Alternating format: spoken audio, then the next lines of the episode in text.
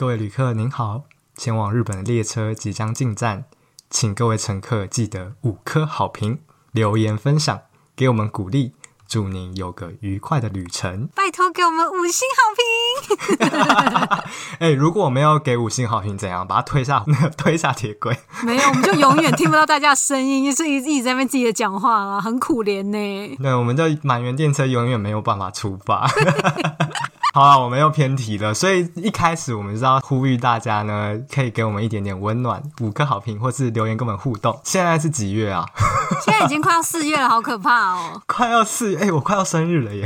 我不想知道啊，你不要、欸、剪掉啊，剪掉啊，勒索！好啦，其实四月呢，或三月底，对日本人来讲是一个蛮重要的期间呢。你有这样觉得吗？没有，没有，因为你 always 都很重要吗？还是 always 都眼神死？我最近比较可以。感受到我们公司有一点按照老板的心情有点波动，就老板如果有一点颓废，那个月大家就有点凉。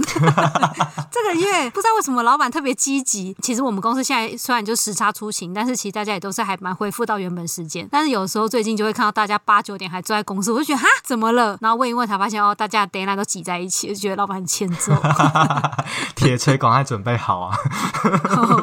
四月有一个很重要的事情啊，办樱花。对啊，就是三月。月底跟四月初就是看樱花。那除了看樱花之外，关于人的行为有什么很重要的事情呢？还是没办法想出来吗？我们公司刚好有，你说说。因为我们公司上礼拜就有几个比较资深的人，然后集体在那边把履历翻一翻。哇，真的假的？好刺激哦！你有过过去偷瞄一下吗？我没有，因为那就日本人的履历就日本人看啊，我们外国人不会帮忙看。我也不知道他们用什么基准，但可是其。其实好啦，今天好，我们要直接破题喽。我们今天要讲的就是求职，日本的求职活动。我觉得我们公司比较会是他们大学的时候就先来实习，嗯嗯，所以你就先看过那些人，嗯嗯，然后他们会在回去毕业之后就直接进来开始试用期，然后转正啊。我们公司好像还是有那种美大说明会，嗯嗯，嗯，但是我觉得我们公司后来会来报道的人，通常都是已经有看过了。哦，了解了解。那你因为看过了，你还会期待吗？嗯，什么意思？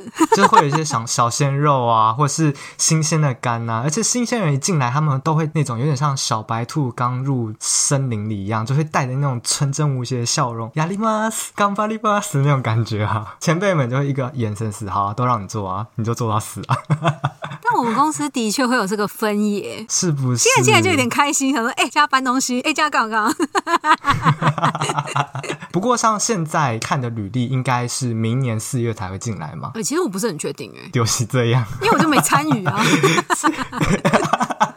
这个呢，就是我来日本念书之后，也感觉到非常非常不一样的地方。日本人，尤其是大学生啊，新组毕业之后的找工作，提早了超级多，而且他们有非常非常多那种跟台湾不一样的规则啊，还有那种流程啊，考试，真的是大开眼界。哎，我可以先这样说吗？那你那个时候一个内定都没拿到，你有心慌慌吗？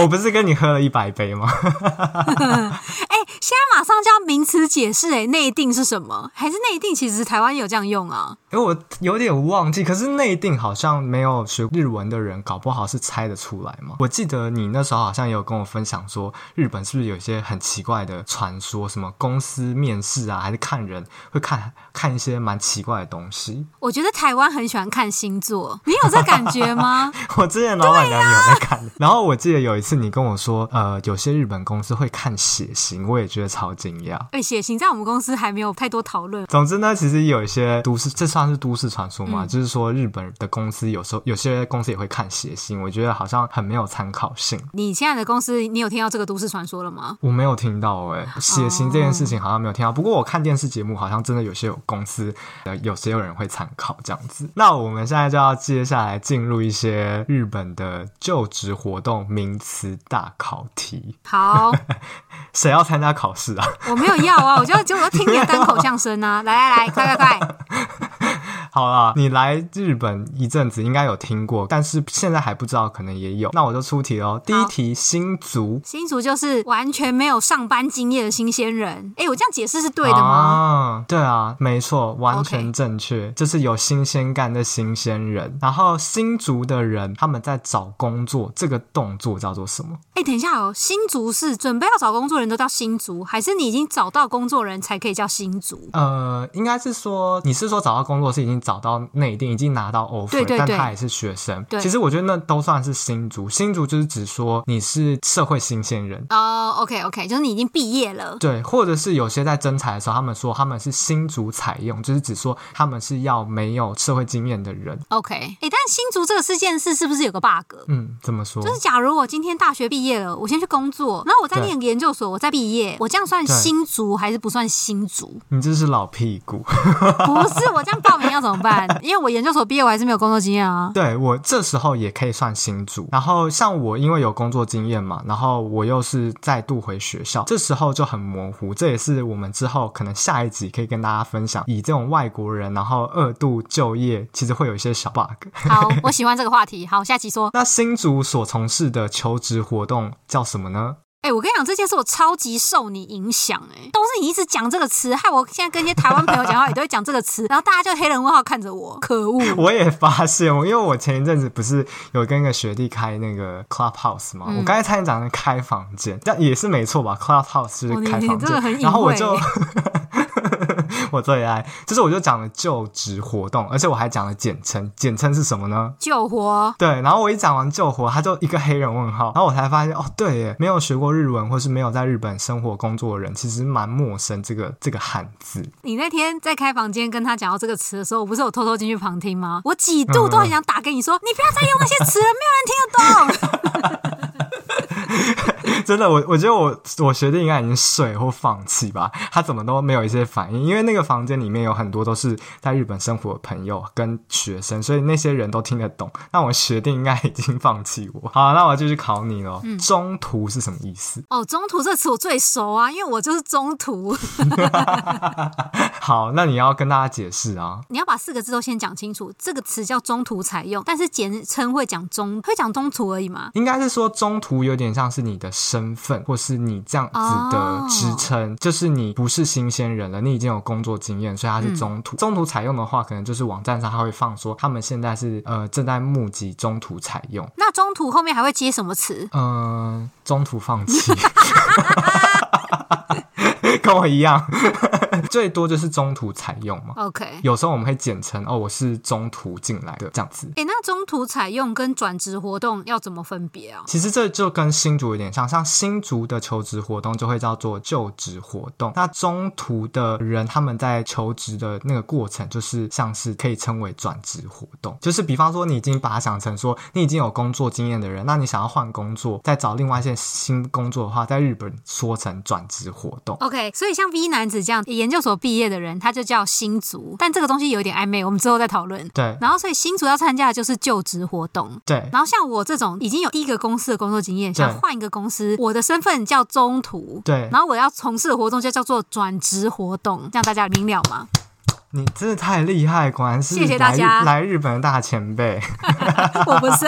好啊，那我要，然后日本嘛，就是也是很多不同的网站啊，什么婚活的网站啊，交友的网站也很多，所以相较而言，救火也是有非常多网站。你有用过吗？我其实有一次很瓶颈有用哎、欸，可是我觉得我好像不是那个类别的使用对象。嗯嗯嗯嗯嗯。呃，你可能登录说你想要找的是建筑相关的，他会推荐一些工作给你，然后我都觉得。还是蛮不 match 的哦，了解，确实确实，而且很多那种 website，他们的就职的网站啊，他们的强项或是呃那个领域也有点不一样。比方说建设业或设计业，可能是哪一个网站，他们是有更多的名额，或是商社，或是广告业，或者是理工等等，他们好像也会有一点不同的那个专攻吗？对，总之呢，新卒蛮多学生也会用一个非常大叫做呃 Rikunabi，还有 m y n a v。这是学生很多人会用的。然后转职活动也会有人会用呃 Mynavi Agent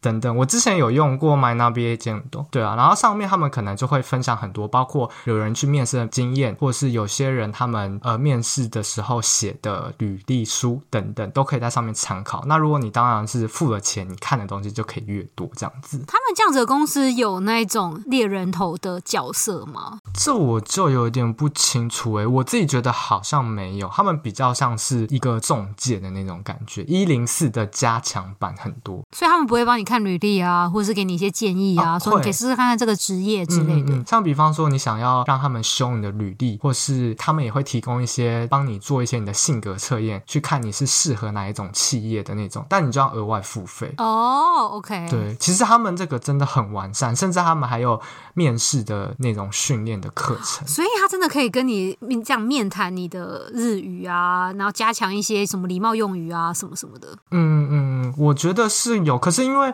这几个网站呢、啊，我觉得他们都比较针对日本人，所以如果是外国人要用的话，其实不一定能用到全部的功能。嗯嗯，我是这样觉得。好，那我现在要来再考你下一个问题了，也是你你应该听过三百遍了吧？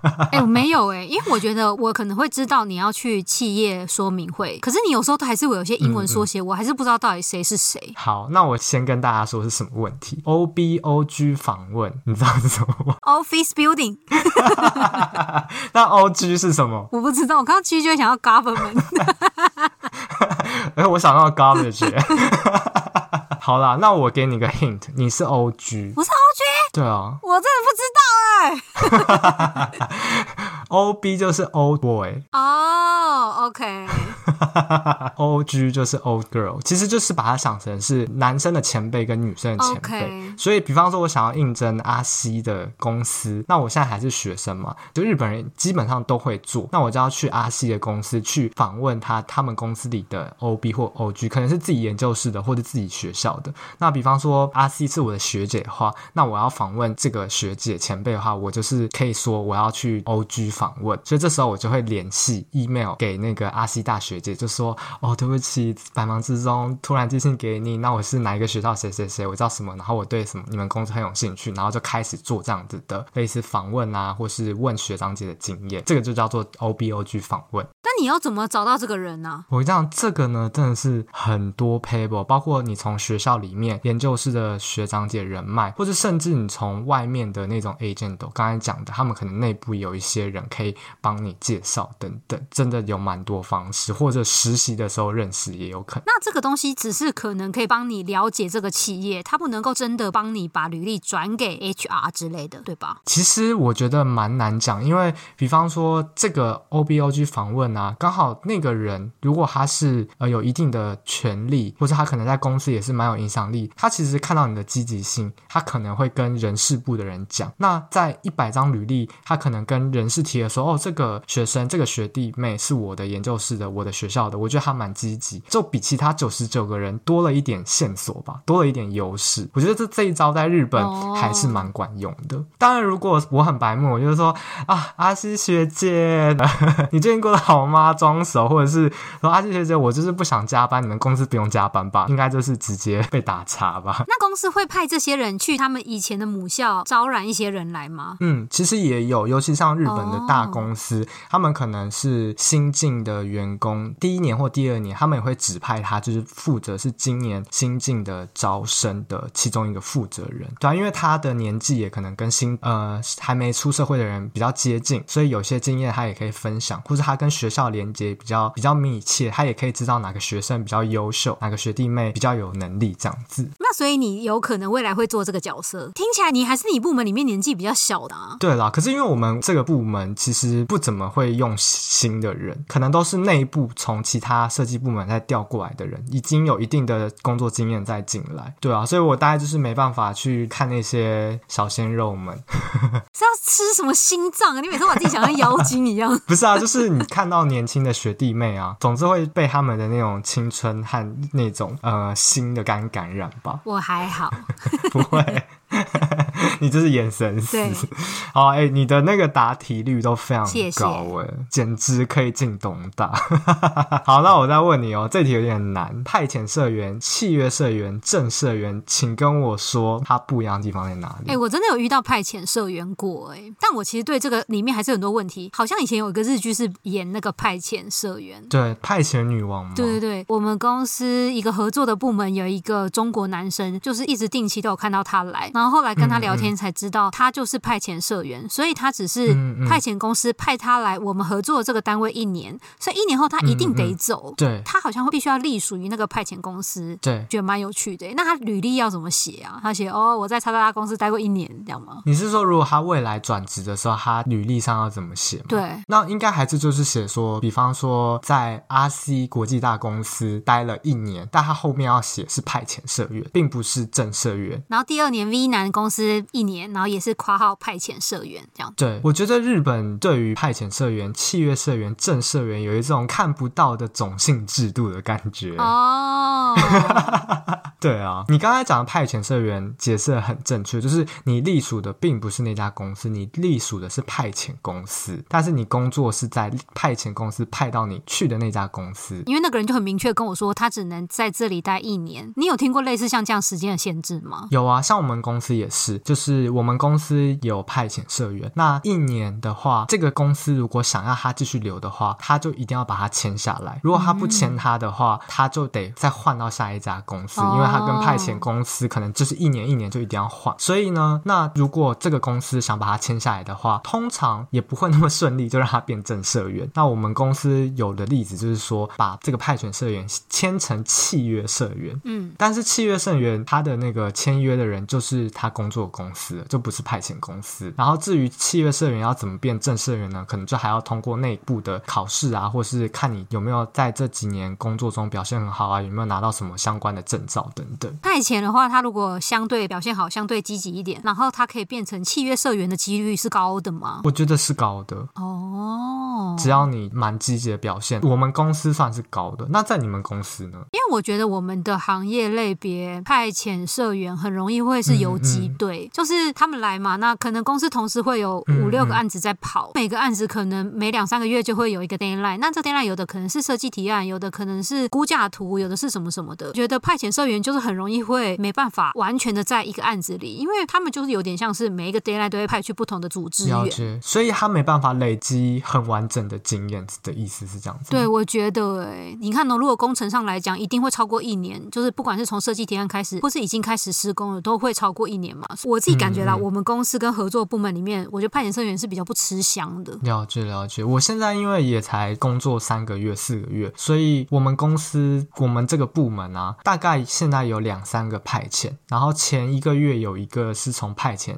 转成契约社员。嗯嗯，所以我也不确定比例是不是高啊，但我还有一个学长也是从派遣转成契约社员，所以可能也跟我们部门也有一点点关系。你们的派遣会有怎么样的工作情况？会像我讲那样吗？还是说比较更稳一点，一直会支援同一组？你刚才讲的跟我们部门的派遣社员的状况有点类似，他们真的就是打游击，就是哪一个组需要帮忙就去。然后比方说做东西也蛮杂的，比方说做效果图啊，或者一下是画平面图啊，或者一下被叫出做 PowerPoint 的也也是这样，而且甚至连他们出社的时间呢、啊，好像都比较没有这么需要 follow 我们公司，他们 follow 的那个时间搞不好是跟派遣公司他们那边定的。哎、欸，派遣是不是就不会有加班费？这个我真的不知道哎。好，没关系，我们如果真遇到有人可以解答这个问题，我们再分享给大家。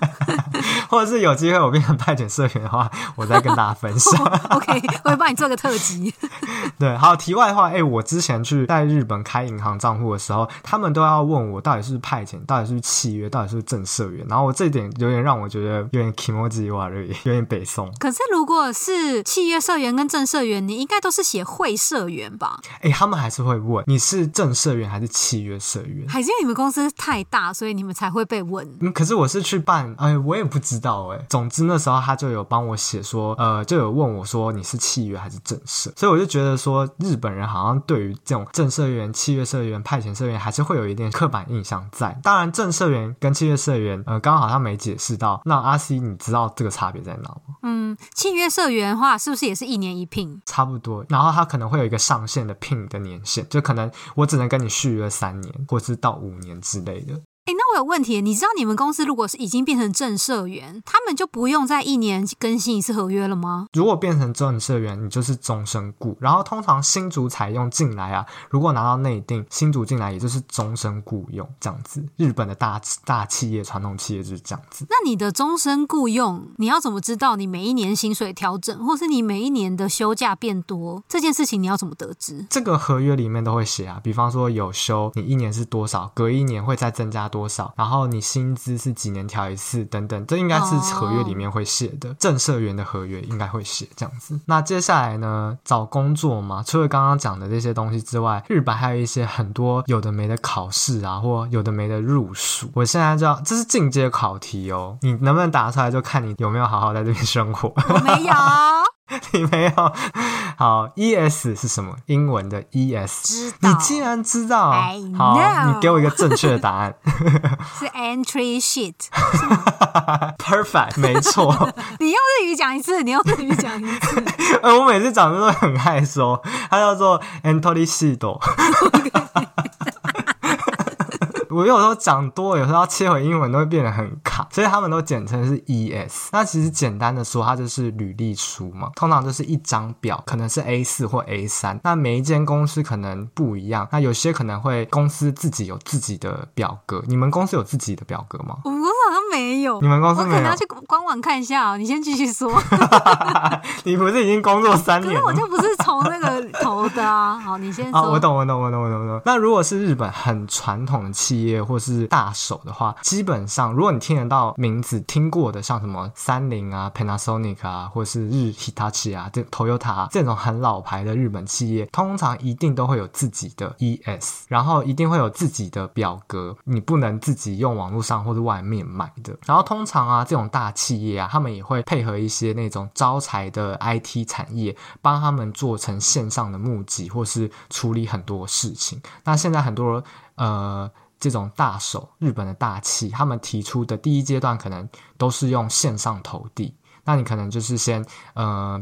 在线上 download 表格，输入好，然后寄出。那比较传统的，你还是得用手写邮寄过去这样子。哎、欸，我有一次有遇到一个 bug，就是它已经是网络上下载表格，嗯，然后你也可以直接这样打字。可是它最后有个地方还是想要有你的亲笔签名，嗯嗯，所以那时候我就这样签完拍照，然后扫描，然后把它贴在那个地方，然后整份再送出去，email 寄出去，就不是印出来了。了解了解了解，确实我那时候也有碰到这样子的东西。东西，因为他就是要手写，但他又想要电子档。当然，我就是把他手写完的扫描之后，然后变成电子档再寄给他，这样子。如果是手写的，是不是你真的完全不可以写错字，也不可以有立可白啊？我觉得有分两种，因为我之前在找工作的时候，他的第一阶段刚好那两间都是要求一定要手写。不过第一阶段有一间他是说他要电子档案，所以那时候我可能如果写错，我可以用 Photoshop 修。但另外一间他就是。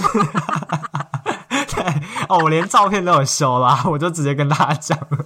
然后另外一间呢，它就是你一定要把原本的那一份手写的那一份寄到他们公司，所以那真的是你一个立立可白，一个立可带，就是重写这样子。你大概写几次才会写到一整份都没有写错字？我写了九百九十九次吧。我跟你讲，这真的有 pebble，然后人生都要浪费在这种无意义的事情上面。嗯，pebble 是什么？你猜得出来吗？我知道了，请人家写。你说请阿西帮我写吗？对，花钱请人家写一张完美的纸，然后看到多少这样。嗯、我先跟你讲初级版的 Pebble，就是你先在电脑排好版，比方说你一行字，呃，一行要写几个字，或是呃，你先看你的答案跟你的那个整个 A 四或 A 三，它可以写的那个呃大小去做排版。你就是用电脑排版，所以你印出来之后，你就照着它可能放在旁边，然后哦，第一行字到哪里，句点可能放最后面，标点符号不能放在第一排，这是一个初阶的。另外一个就是，如果念建筑系的人应该知道什么叫做光桌吧？哦，光桌，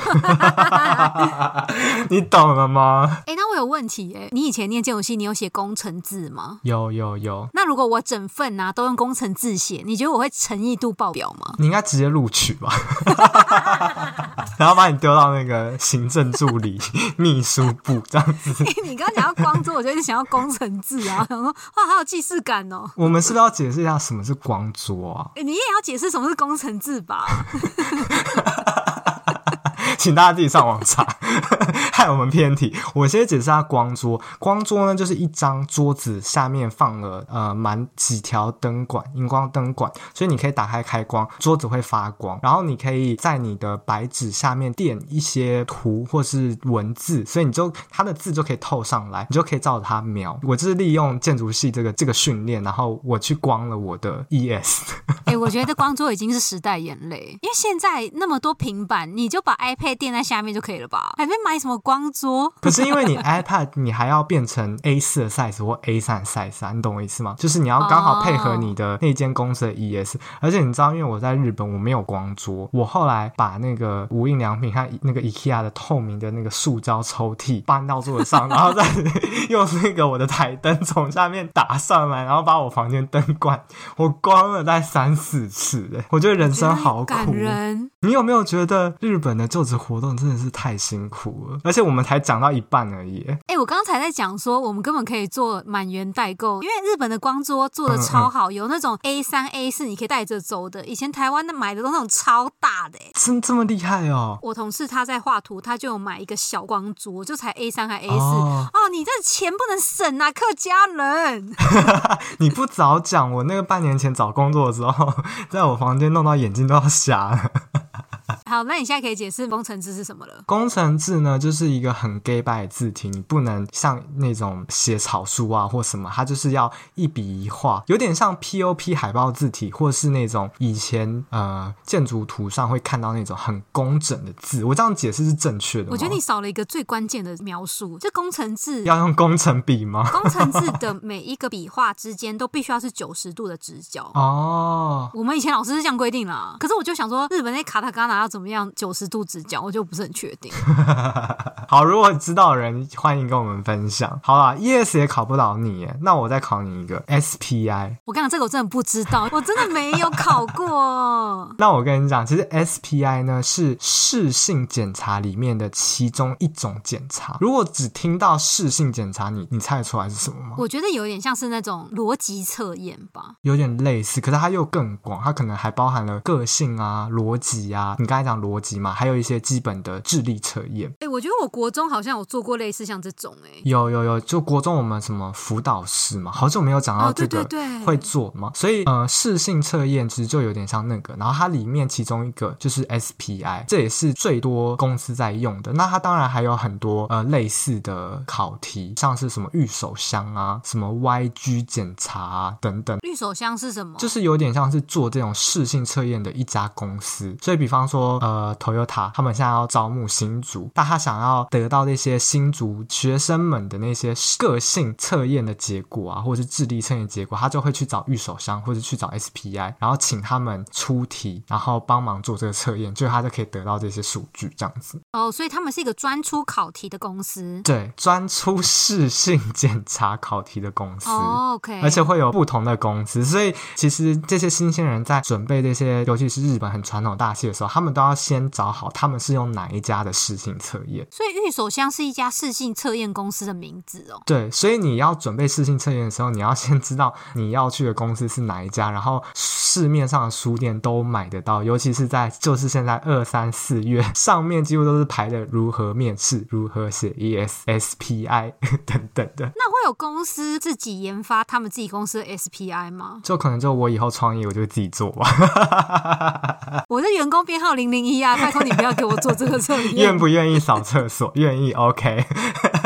对，所以就是基本上很传统的日本企业都会去呃找一些专门出试性检查的大公司，然后找他们做呃这样子的测试，帮学生做测试，他们就可以得到一些资讯。虽然说这些资讯我真的不知道能不能测出什么，因为这都可以造假。有些市面上书店还出版还有说哦，你想要准备哪一间公司，你要怎么作答，我就觉得还蛮瞎的。诶，可是像这种试性测验啊，都是选择题还是会有申论题啊？通常没有申论题。我简单的说好了，哦、像刚刚讲的 SPI 啊，它大概分成了两个部分，像是性格测验嘛，它可以看出你的呃个性啊，还有你的组织能力、应变能力。然后另外一个有点像智力测验，有点像是像以前不是会甩骰子吗？或是骰子摊开来啊，或是很简单的数学几率，或是打折问题，图像考试之类的。对对对对对对。然后有些公司可能会多加个英文的检查嘛。那你刚才讲的，它的考试方式大概会有什么？其实它根据类型，比方说数理或是语言类、非语言会有点不同。那这时候我就给你几个考题，你愿不愿意接受？对，我就是想问，像性格检查，你可以举一些问题的例子吗？因为我就蛮想知道到底他们要怎么检查你的性格。哇来哇来，我跟你讲，这真的是超好骗的啊，而且我真的不懂这个，这这这这随便。好，我问你喽，这个是偏向个性考题，有点羞涩。好你会不会在意别人眼中你的姿态或是你的形象？然后它会有五个选项，可能说非常在意、在意、普通、不在意、非常不在意。非常不在意，可以直接刷掉。到底什么样是比较好的答案呢、啊？那个书上会跟你说，你最好选哪一个吗？会啊，像比方说很传统，或者他们很注重团队合作的公司，那他当然会希望你在意别人怎么看你啊。因为你如果是特立独行的话，那你进来我们公司可能就被你弄得一团乱了。哦，可是如果选非常在意，应该也很恐怖吧？因为在意到就是最后有一点扭曲，直接 哎、欸，你不要讲呸呸呸！对，我只是讲日本的事实，哈啊，对啊，所以我就对。这个题目就是还是保持着很大的疑问啊！你还想要再做一些心理考题吗？要要要！好，第二个，你觉得你就是非常照着自己的价值观生活着吗？哇，这个真的好吧？那我知道了。简单的说好了，你现在活得像自己吗？呃，相当。OK，刷掉。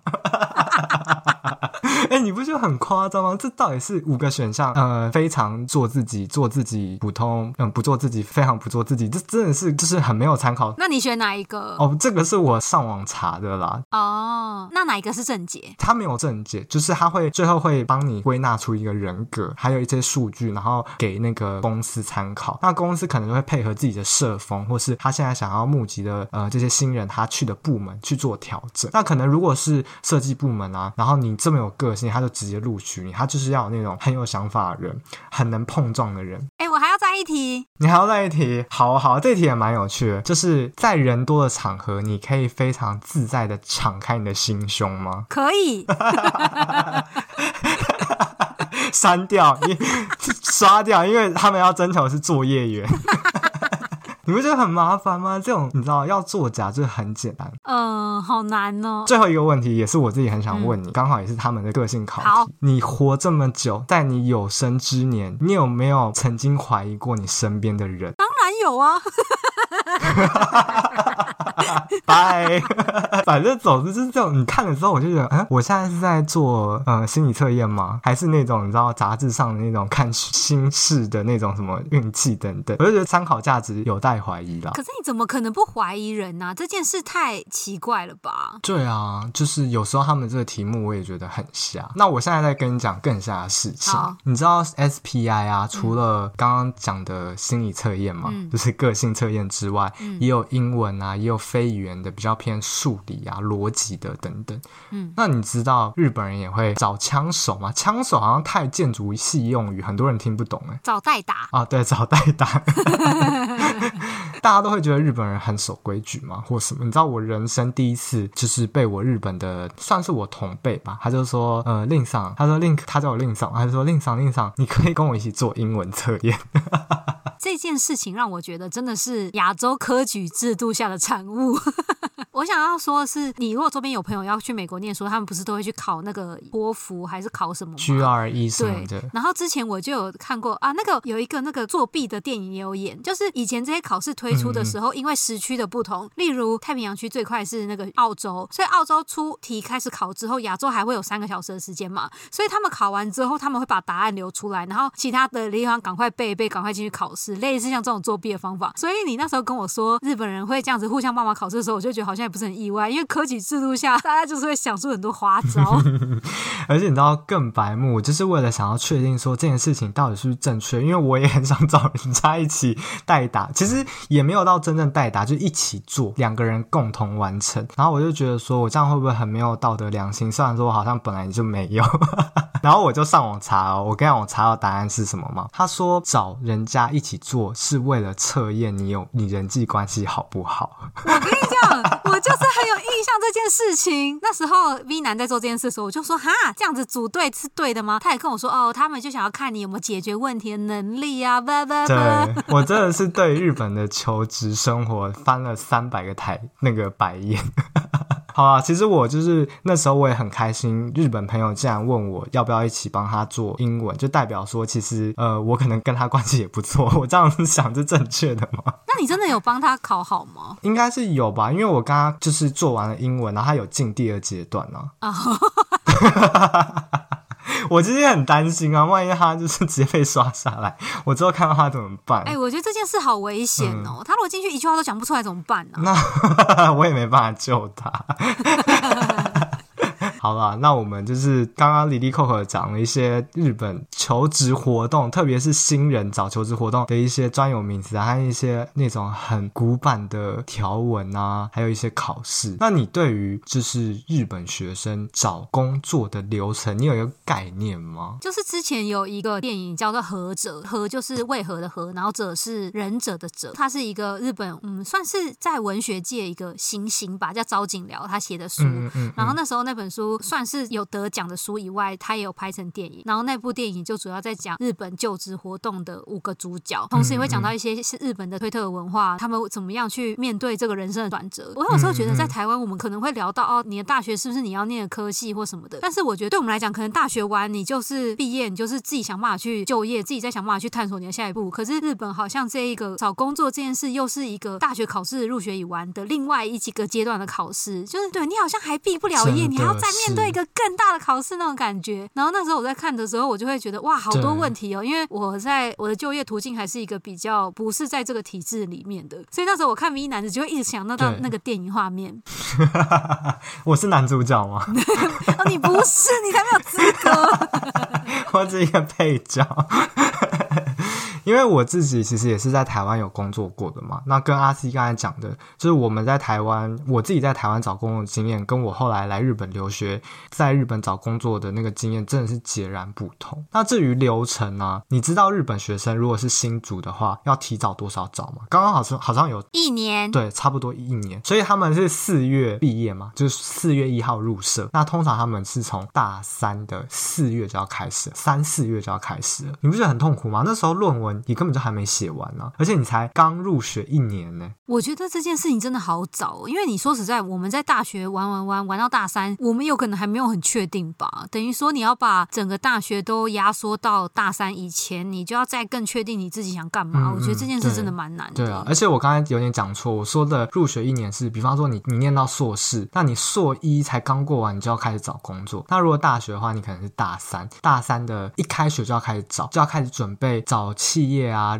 然后访问 OBOG，在这之前，你可能还要先做一些自己的分析，然后自己的性向或喜欢的企业在哪里，所以真的要提早很多，哎，觉得非常辛苦。哎，之前过年的时候，大家不是都会说啊，要回去见到亲戚长辈，都会问说，哦，工作怎样啊，念书怎样啊？如果日本在这个架构现在应该更痛苦吧？他们大三就要被问就业怎样？真的，而且那种他们是全国基本上会有一个统一的时间，就是新组的就职活动。就是大概就从二三月开始。当然，呃，有些产业不一样，偷偷先分享一下好了。建筑产业啊，其实相对于大部分企业是算早的，尤其是呃建筑的大事务所或是大的企业，日本企业反而会比其他的产业大概提早两三个月。所以可能一般人是三月开始，但是如果你是在日本呃念建筑，然后想要进日本比较大的企业的话，你可能从三月再往前推，大概就是十二月就要开始，十一月就要开始，甚至有些喜悦。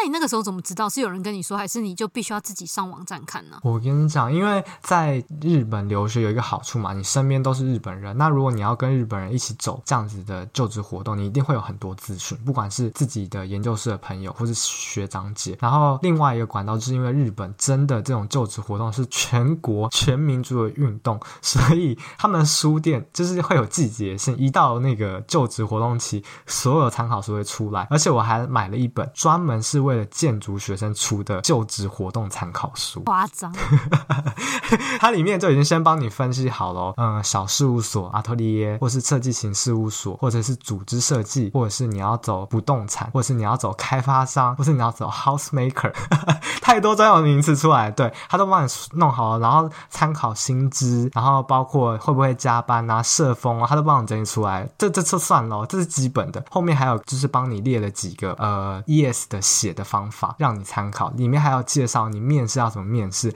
还有在呃帮你就是分析要怎么做作品集，你不觉得很厉害吗？光是建筑这个产业就可以出版书，而且每年更新哦。自己觉得建筑这个产业有时候很难纳出一个规则，因为我觉得各个建筑师事务所，不管是大大小小啊，每一个老板都各有自己的样貌。这样的书真的参考价值高吗？因为它其实像小事务所、建筑系、建筑这个领域的小事务所，我们说的阿托利耶，确实有很。很多种个性，不过他那本是把阿托利耶暂时归成一块，但是除了阿托利耶外面还有组织型设计，或者是组织型设计，那可能大型的那就是有比较知名的那就几间，他就会分析那几间。那除了刚刚讲的小事务所、大型的组织设计外，还有不动产开发，还有其他的 house maker，或是做室内的，或是做啊不动产 reform 的等等，他就会把大纲都列出来，让很迷茫的学生可以一目了然，有一个概况。对啊，我们今天。今天必须要赶快让大家下车了，时间已经超过太多了。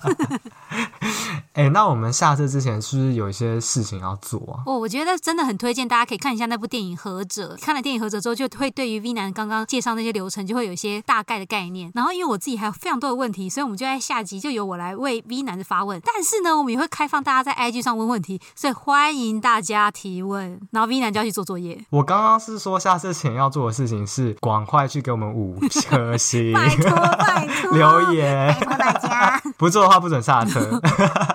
没有啦，其实刚刚说的就是，因为我也知道很多人蛮想要来日本，不管是留学或工作。那因为刚好我跟阿 C 啊是一个有经过日本的留学的经验，然后再来日本找工作；一个是完全没有呃经过日本留学就直接来日本找工作，这是有两个完全截然不同的经历。大家对于日本找工作啊有什么想要问啊，想要知道，我们都很乐意回答大家。那我们今天就要先下车喽。那我们今天就要下车喽，记得帮我们点个赞，拜托五星留言。那就拜拜喽，拜拜。